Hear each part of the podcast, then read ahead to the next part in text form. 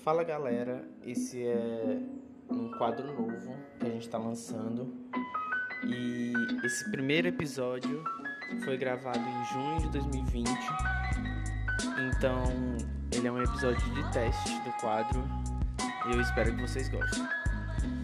E eu gostaria de avisar que nesse episódio contém spoilers, então se você não assistiu o filme ainda vai assistir, depois você ouve, ou então, se você não tiver problemas com spoilers, pode se deliciar nesse episódio que tá um pouco sem jeito, engraçado, mas tá bom, tá bacana. Vou começar do jeito que, que eu quiser. E aí, galera, tudo bom? Vou começar hoje uma série nova aqui nesse podcast. E até então se chama Resenha. Não sei se esse nome vai ficar. Mas do que, que se trata essa série? Basicamente eu vou, vou falar sobre um filme que eu tiver visto e vou meio que analisar o filme, tentando não ser tão técnico, porque também eu nem sou técnico, então não posso ser responsável de falar como perito por uma coisa que eu não domino. E para começar, hoje vou falar sobre o Céu de Sueli, que é um filme de 2006 do diretor Karim Anus, eu acho que é assim que se pronuncia o nome dele. E ele é um diretor cearense e o filme foi gravado também no Ceará, no interior do Ceará, em Guatu.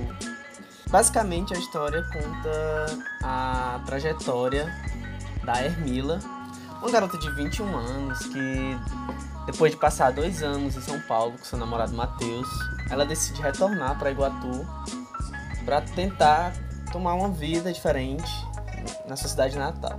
É, logo depois que ela chega, ela fica na casa da, da avó dela, da, da tia dela. Ela é acolhida enquanto espera o marido.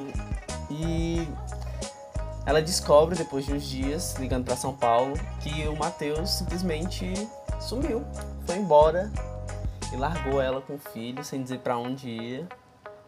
Ela ficou desesperada, sem saber o que fazer agora. Meu Deus, como é que, que, eu, vou, que eu vou viver com uma criança sem trabalho, sem ter onde morar? Então ela decide que ela precisa de alguma forma se sustentar e conseguir dinheiro, né? E uma dessas formas que ela consegue, ela, ela chega a lavar carros para tentar sobreviver e tal. Ela, ela rifa um uísque então, com isso, ela, ela reencontra alguns amigos e até um, um antigo namorado, João, na cidade de Iguatu.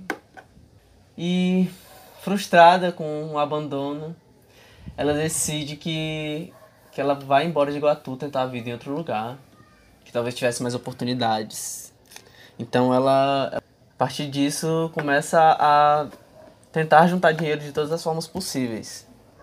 E depois de uma conversa com a amiga dela, Georgina, ela decide que ela vai rifar o próprio corpo, vai rifar uma noite de sexo com ela para juntar o dinheiro para comprar passagem para ir embora. Então ela começa a vender a, a rifa pela cidade e os homens da cidade ficam loucos, doidos, doidos para ter uma noite com ela. E isso causa muito problema para ela, porque as mulheres dos, dos homens da cidade descobrem, querem prestar conta com ela. E diz que ela ia levar umas caibadas e tal.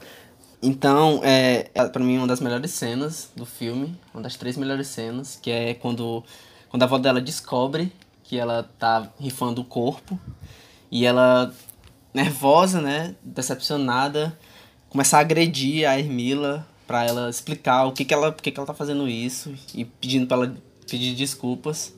E a Hermila calada tava, calada ficou. Depois de levar umas mãozadas, aí foi que ela pediu desculpa chorando. E foi expulsa de casa, né?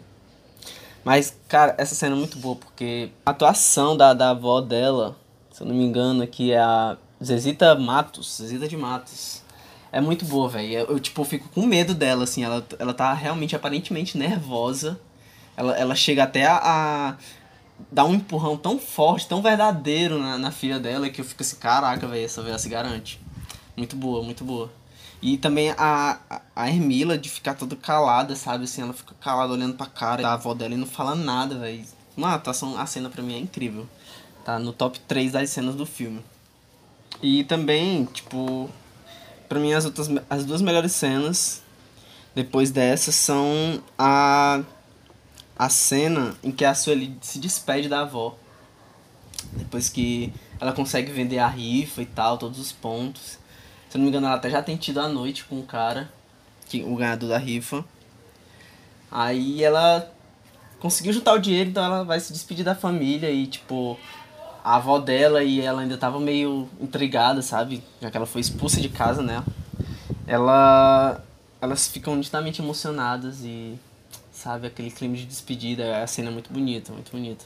A última cena, que pra mim é a mais emblemática desse filme, sem dúvida, que o pessoal lembra mais. Que depois que a Ermila vai embora no ônibus, o, o, o cara que era apaixonado por ela, o João, sai em busca do ônibus desesperadamente na sua moto, que ele é mototáxi. E ele tenta a todo custo convencer a amada dele de que ela tinha que ficar em Iguatu. Essa tentativa foi frustrada pela própria Ermila, que o ignorou. E é muito engraçado, porque, tipo, é, some o ônibus e some ele na moto, né? E, tipo, a galera meio que espera, assim, que acabou o filme ali e tal. Ou então fica meio apreensivo esperando que ela volte com ele, pra saber o que, que acontece, né? E, e quando ele aparece de novo na, na no quadro, na, na cena, ele volta sozinho, vai Isso chega a ser engraçado. É muito engraçado essa parte. E é sensacional terminar assim, porque geralmente os filmes de que tem uma história romântica, né? Sempre acabam os dois juntos. E é sensacional que acaba dessa forma. O filme é do, como eu disse, é do Karim Inus, que é um, um diretor cearense, renomado já por alguns filmes. Já chegou a, a disputar no ano passado uma vaga no Oscar com A Vida Invisível. E, e para mim é um filme muito inspirador, assim, sabe? Para quem, principalmente quem é do audiovisual, para quem tá começando e tá querendo ganhar espaço no mercado, de você ver que o filme é simples, assim, tipo, a fotografia dele é simples, a história é simples.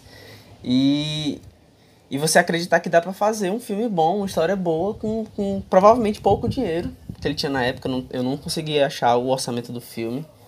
Mas, tipo, o Satsueli é, é um filme que tem uma história muito simples. Uma, uma história gostosinha, sabe? De você ver, assim, curtinha, que, que ganha mesmo o coração.